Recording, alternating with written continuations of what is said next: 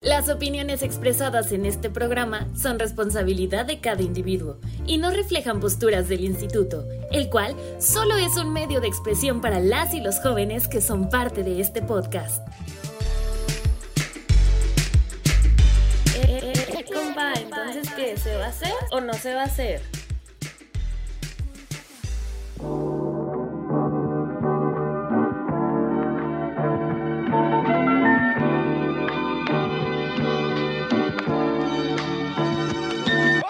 Bienvenidos a un podcast más de Se va a hacer o no se va a hacer por parte del Instituto Municipal de la Juventud de Corregidora. Mi nombre es Pablo y el día de hoy vamos a hablar de un deporte que recientemente fue eh, integrado a los Juegos Olímpicos y es el BMX. Y para eso tengo un invitado especial que se llama Cristóbal, que pues es practicante de este deporte BMX. ¿Cómo estás, Cristóbal? Muy bien, al menos tú. Y bueno, Cristóbal, como lo comentaba al principio, el BMX, pues ya tiene añísimos que, que existe este deporte y que recientemente lo integraron a los Juegos Olímpicos. Antes de entrar como en más materia, coméntanos, platícanos tú, ¿cuánto tiempo llevas practicando BMX?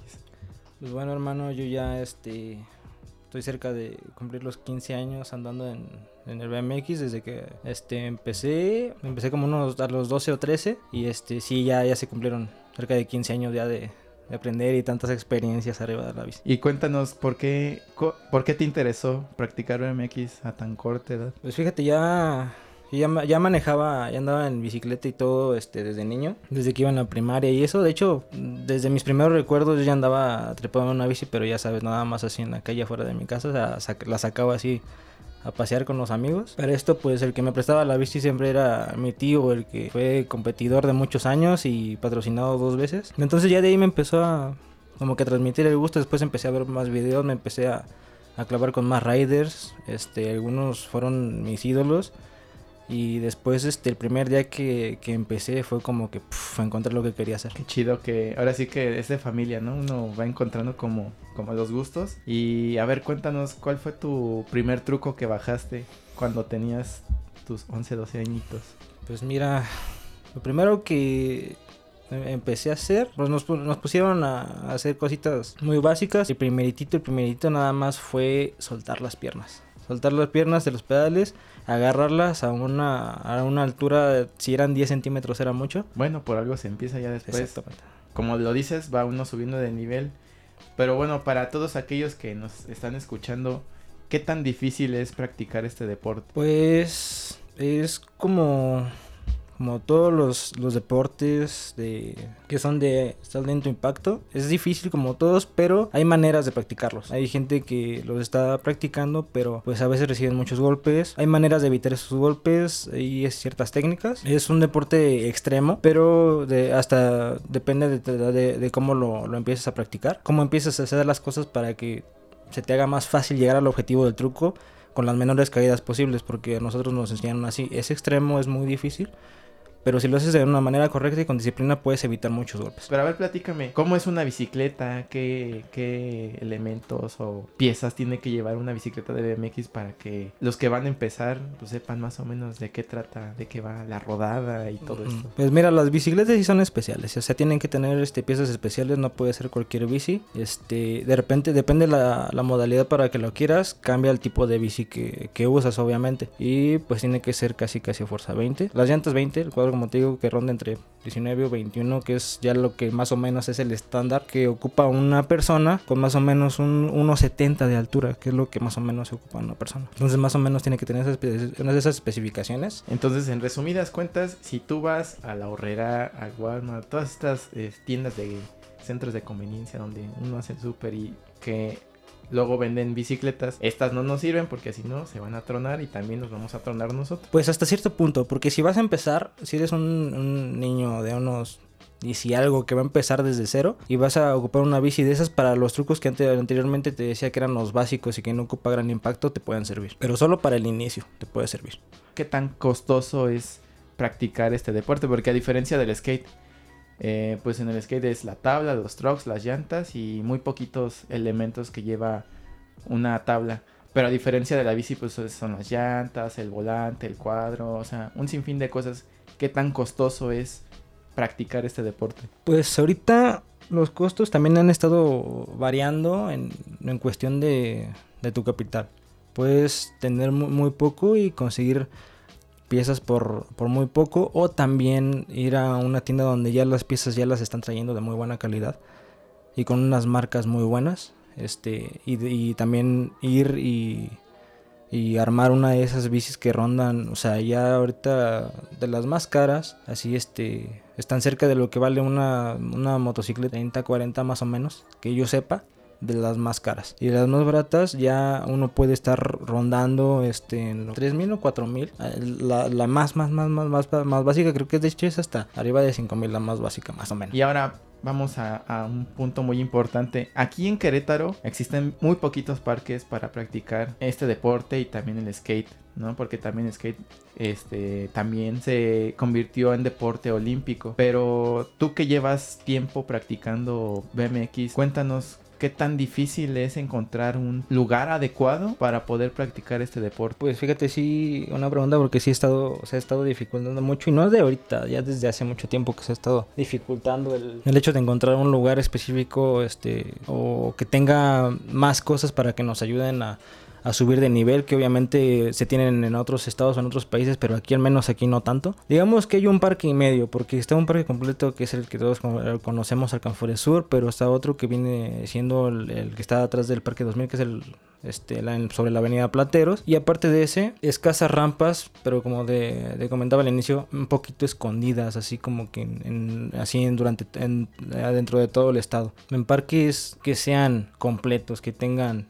para todas las disciplinas que ya sea ya pueda ser para tierra, para dirt, para calle, para rampa, algo que sea completo. Aquí definitivamente no hay, o al menos por ahora no. Y tiene tiempo que no, no, no se tiene eso y, y, tiene también mucho tiempo que se tiene que hacer lo que se pueda con lo que se tenga. Aquí en Alcanfores es lo que mejor, lo mejorcito que se tiene este, en todo el, en casi todo el estado para más ayuda al rider le falta mucho a ese a ese parque este muchas muchas cosas donde donde se pueda este, intentar más cosas. El, el rider es lo, lo, único. O sea sí está medio difícil encontrar parques aquí en esto. Sí y creo que es como a nivel nacional no creo que este tema ha sido o se ha tocado en, eh, durante muchos años.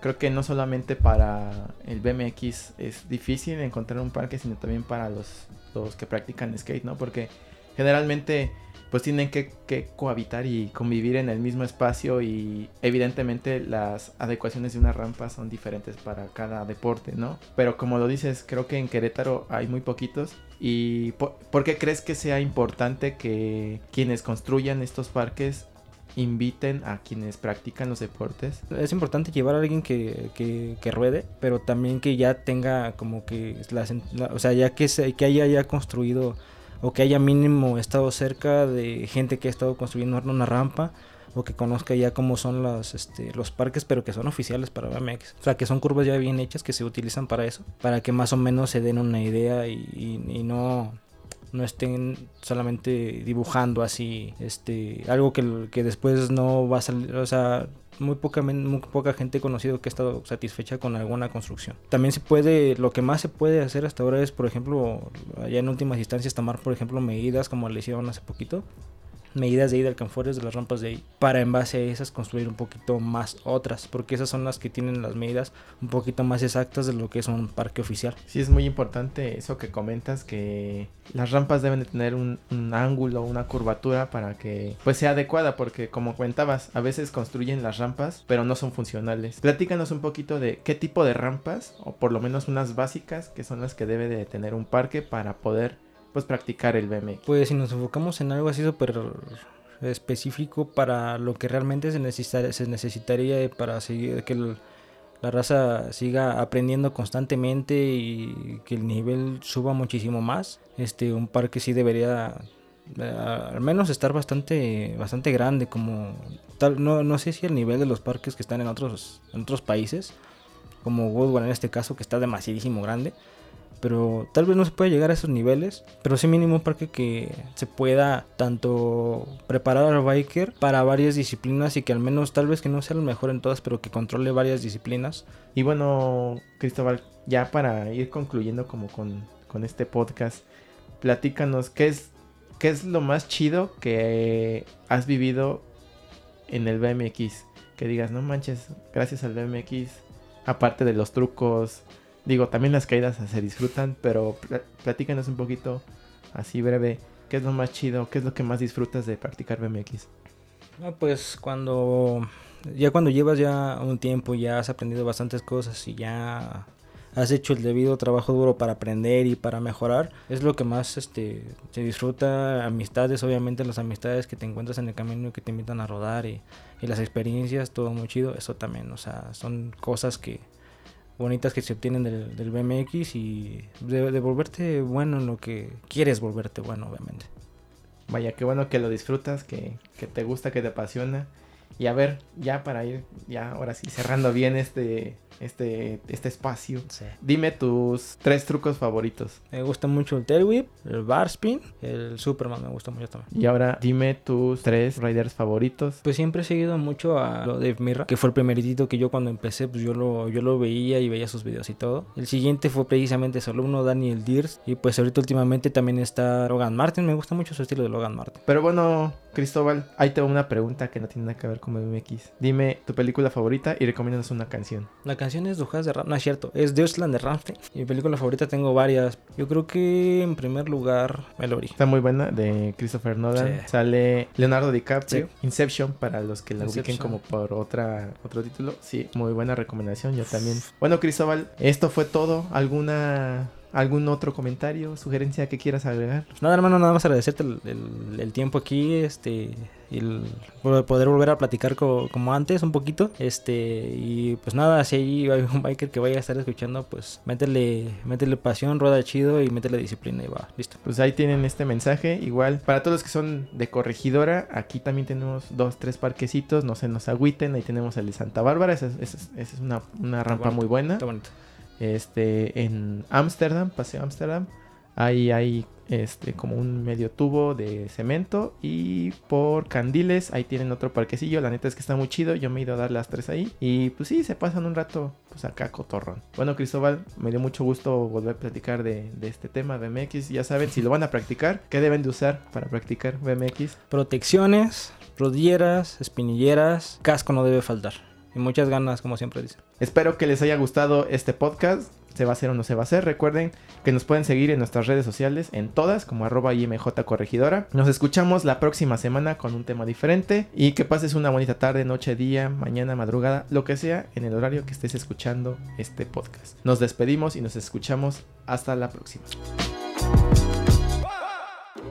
Este programa es público, ajeno a cualquier partido político. Queda prohibido su uso para fines distintos al desarrollo social.